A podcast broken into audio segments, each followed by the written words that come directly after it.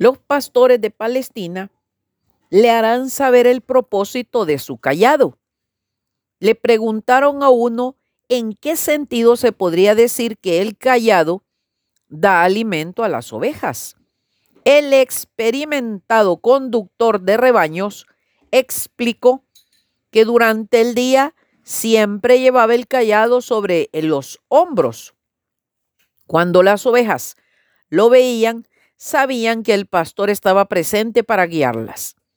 De este modo, se sentían alentadas.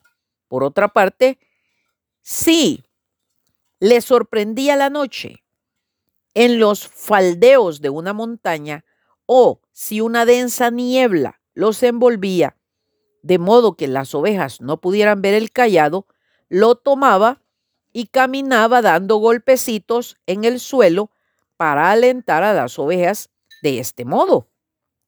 Por el oído, no por vista. Podían estar conscientes de la presencia del pastor.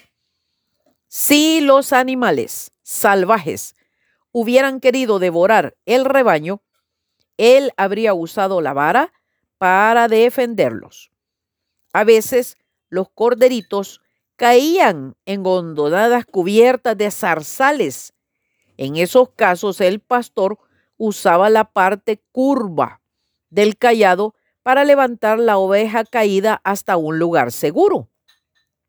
La persona que lleva la vara es el pastor del rebaño.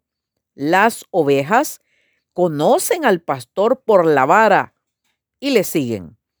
No siguen a cualquier persona que pase cerca de ellas o que intente desviarlas del camino.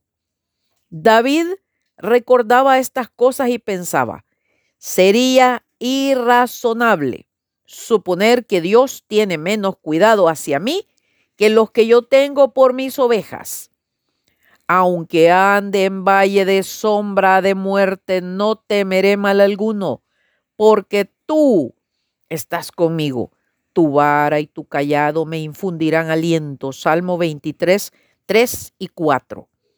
Tu vara para proteger y tu callado para dirigir me infundirán aliento. Salmo 23, 4. Ojo, bendiciones.